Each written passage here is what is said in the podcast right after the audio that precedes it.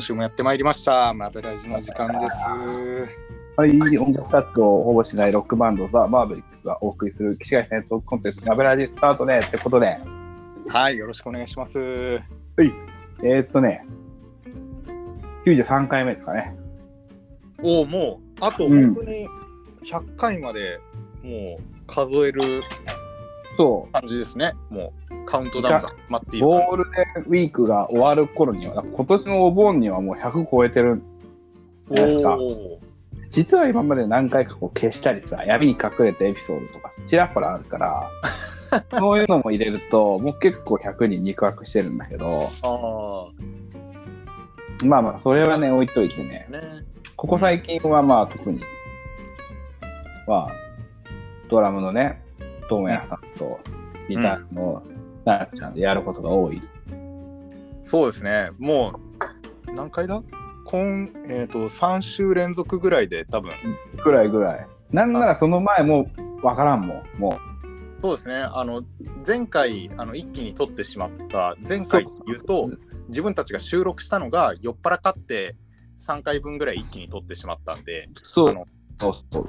2人でやたらめったら映画とかアニメのこおすすめを語るというそうそうそう。あの、そうなんですよ。まあなんかね、結構そういうこと話すの多いよね。うんなんなんだろうな。なんかその、うん。割と時間あるじゃん。その日中時間あるタイプで、俺は。日中、うん夜、夜もそうなんだけど。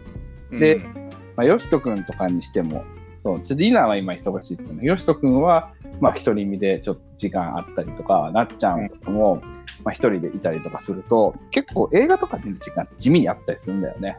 そうなんですよねだからそういう映画とかさ、アニメとかさ、パンパンパンってさ、見れるよって話をちょいちょいやってんだけど、なっちゃんあれ、見た？あの、ホールルームへようこそ。まだ見てない？実はあの途中まで見たんですよあ、マジで？見たんだ？おうあの途中まで見てたんですけど、うん。うん、うん。あの車の作業をしながら見ちゃったせいで、ああ、ちょっと、多分あれね。流しっぱにしちゃってはいはいはい。アマプラが自動再生だってことをうんうんうんうん、忘れてしまって1話分流そうと思ったら外に出て車の作業して戻ってきたらなんか3話分ぐらい進んでたっていうのがあってやべえめっちゃなんか大会出てる。俺もね、そういうことあってね、なんかさ、その、映画じゃない、アニメとかだと垂れ流しながらさ、はいはいはい。垂れ流しながら寝ちゃって、あ垂れ流しながら寝ちゃって、ふらって起きたら、ダイジェストやってた時あんのよ。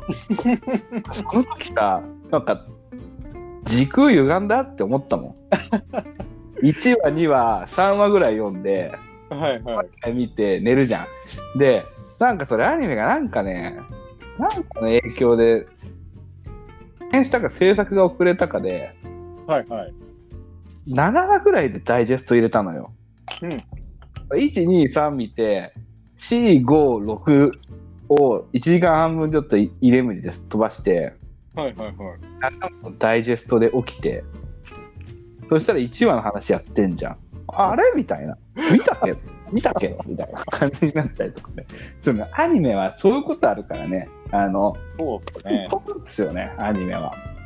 そうボールルームへようこそは、えー、と最初の方のあの社交ダンスにハマるとうんうん。と、あとあのー同級生地味だと思った子が、実はあのすごいうん、そうそう、ダンス。自分と全然違うじゃんってなって、うんどんどんあのー誰だっけ？あのうまいダンスの先生のうんうんうん。ダンス先生ね。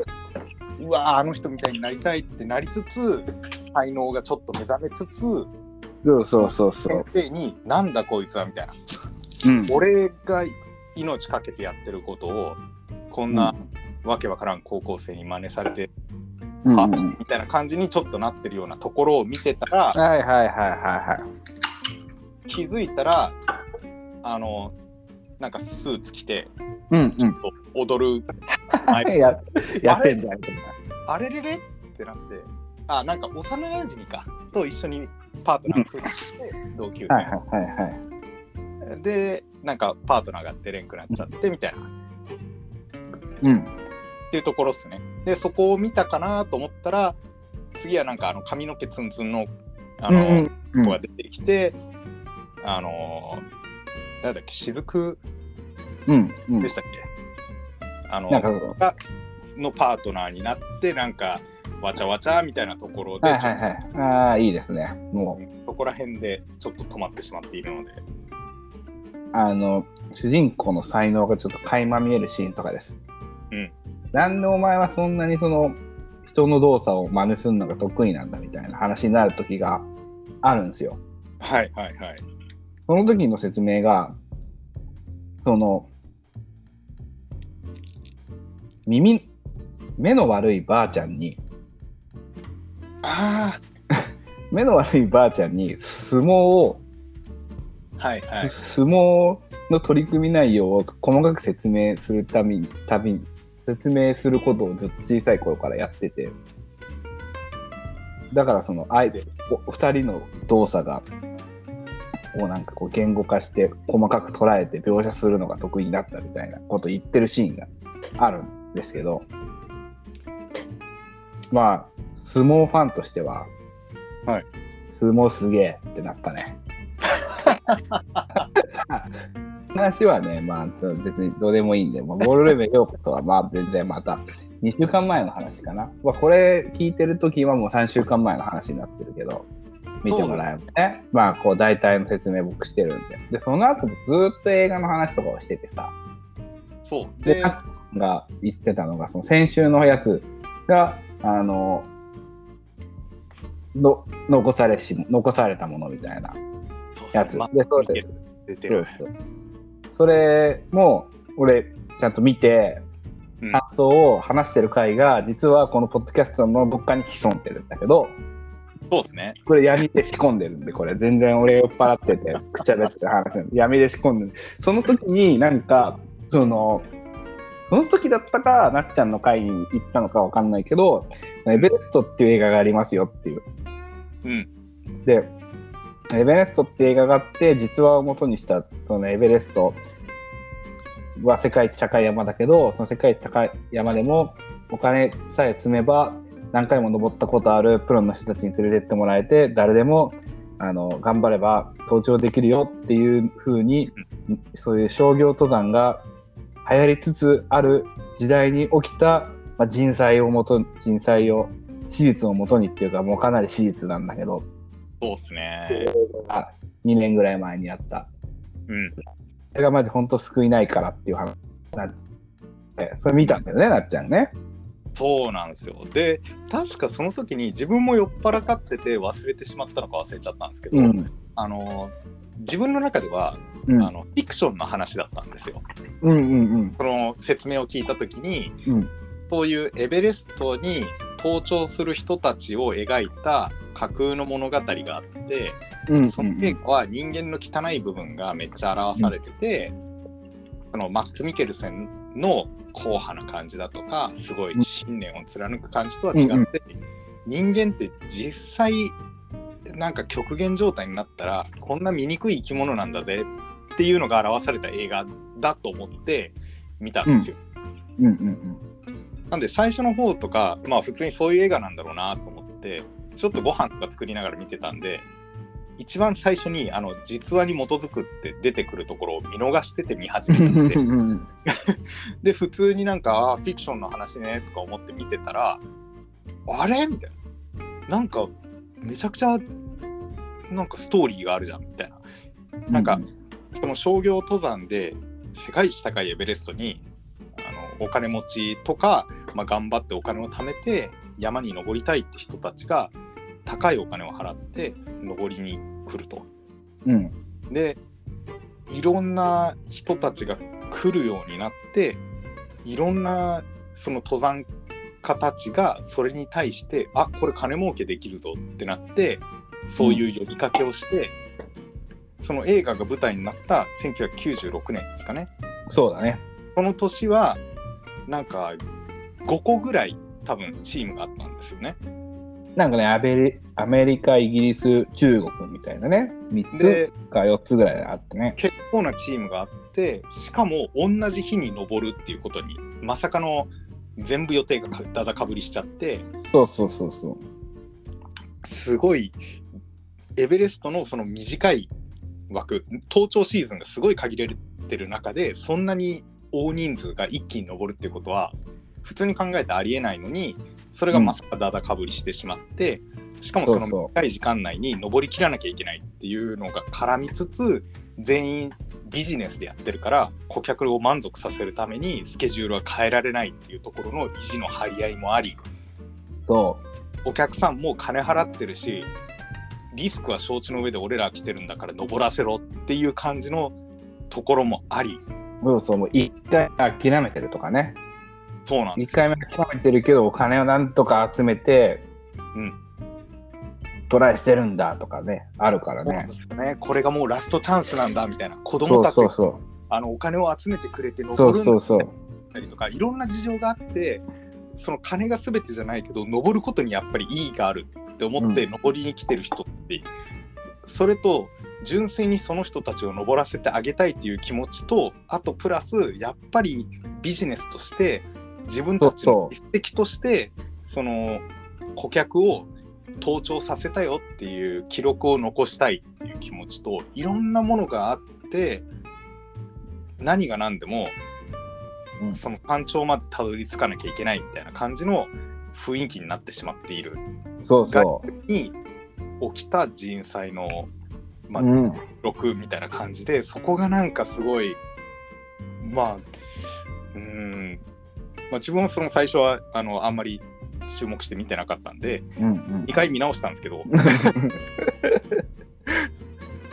うわこれ見れば見るほどなんかうわすげえなと思って人間はまあそうだよなって防げたけど防げなかったなっても思ってしまうようなところもありそう。そうなんだよね。こうほんとね。もう第三者的な立場で見てたら防げるんですよね、余裕で。そうそうそう。だからもうなんか、結末も、まあ、極端な話分かってるわけじゃん。遭難するって知ってるから。もう、ここ、やんとけやっていうふうに見ちゃうよね。そうなんですよ。で登山家たちのルールがあるんですよねやっぱあのうんうん。限界の線引きがあってその線引きは絶対超えないみたいなルールがあるのに、それを超えてしまう場面とかもあったりしてそうそうそその時に第三者から見たらいやいやお前自分でル作ったルール破るなよって思っちゃうんですけど自分が当事者でなんかもうこれがラストチャンスなんだみたいなセリフとか言われたりとかなんかその人のバックグラウンドを知ってる中で、そうやって頼まれたら確かにそういう決断になるのも分からんくもないって思ってしまう自分もやっぱいるんですね。そうなんだよね。これはね、結構、あれだよね、その、人を破滅させる、この一歩手前の判断っていうかさ、うん。その、100回やって、うん。100回やって100回成功しとってうん。ででもなんだろうなそのこれやったら絶対失敗するって分かっててもなんかいや今日はいけるかもしれないみたいなさ。うん。ここれ実はこれもうそのレッドゾーン超えてるけどうん。ほんのちょっとつま先超えたぐらいだったら全然大丈夫でしょみたいな。うん。この線引きってこれ実はその安全セーフティーなとエリアも設けてのこの線引きだから実はこれをちょっと超えるぐらいなら実は大丈夫やんねみたいなこの希望的観測をさしてしまいがちじゃないですか。そうですね。このこれ登山に言えたことじゃなくてこう普段仕事してる時もそうだしこう車運転してたりとかさ時間誰かと待ち合わせしてたりする時もそうだけどうん1時に出れば1時に出なきゃいけないってのは1時1分になってもまあ間に合うよねみたいなっうんていうその中でのでもやっぱ絶対超えちゃいけないっていうかそういうのってやっぱ守らんといかんのよねっていうかてかそれ超えちゃうもんねそれ超えちゃうじゃん僕らは簡単に1時出発しなきゃいけないけど1時5分までに出ればなんとかいけるじゃんっていうのでそれで命取られないからやってんだけどそういうことをうん。エベレストでは死にましたっていう話なんだよね。そうなんですよね。なんかその線引きが本当に限界の線引きなのにもかかわらずやっぱりさっき言ったみたいにつま先出るぐらいだったら別にバランス崩して落とさないで落ちないでしょみたいなそういう感覚なんですよね。うん。でも実際はつま先が出た時点でそこが例えばなんかなんですかね回転してる刃物だったらつま先がそう出そうそう。落ちるじゃないですか。切れちゃううん。でもそれを感覚的に足が出るぐらい別に体が落ちるわけじゃないって思っちゃうけどその先に何があるかって言ったらそういう地獄があったとしたらもう足はその時点で終わっちゃってるんでそうなんですよ。そういう話でしたね。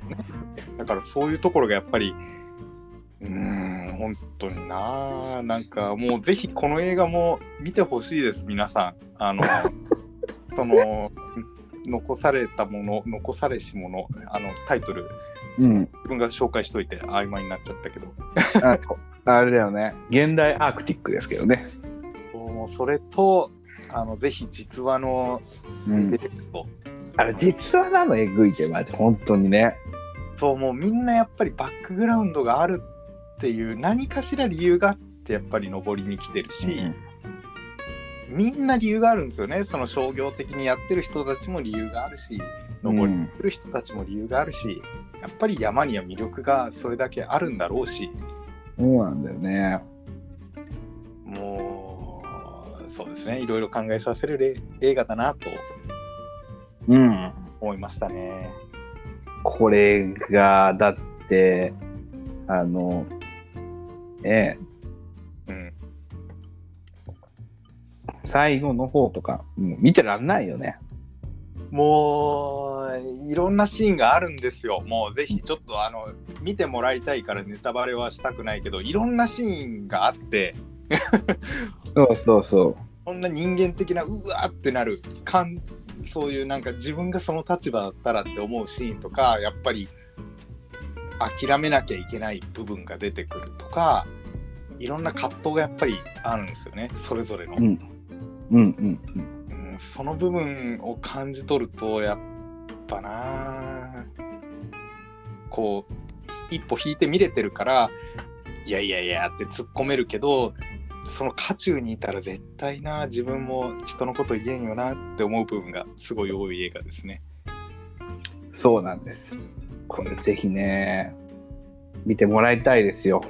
いや本当にあの Amazon プライムで見れるのでぜひ見れるんだっけ？見れるんだよね。見れます見れますこの映画見れるんでしかうんもあの期間限定とかじゃなくて普通に確か見れたはずなんでうん、これぜひね、ぜひ見てくださいっていうことで。まあこれね、これ多分このまま話し続けていくと、またそう50分とかいっちゃうから、今日はもうこのエベエベレスエベレストの話だけで するっていう、そうですね。ちょうどいいぐらいの時間で。そうそうそう。なんかね、毎週毎週、こいつらなんかこれアニメとか映画の話しかしてないじゃんって思うかもしれないけど、本当は話したいことたくさんあるんだけど、うん長くなるし、そうなんですよね。あの、長く二人二人って一番あの止まんなくて、そうそうそうそう。て、あの、一つ決めて、映とか、あの、一本映画を話しましょうとかにした方がきっちり終わるんで、そう。だからなんか今日はエベレストにしてみたよっていう。そうですね。あの、他にも、あの、紹介したい映画はいっぱいあるので、いっぱいあるよ、ほんと。次の時は、あの、こうやって映画紹介会とかでもいいのかなと。そうそうそう、適当にね。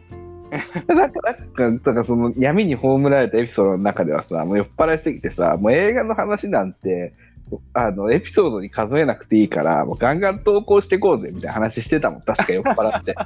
もそう。もう、一人で映画の感想を喋って、俺に送ってきたらあげるわ、みたいなさ。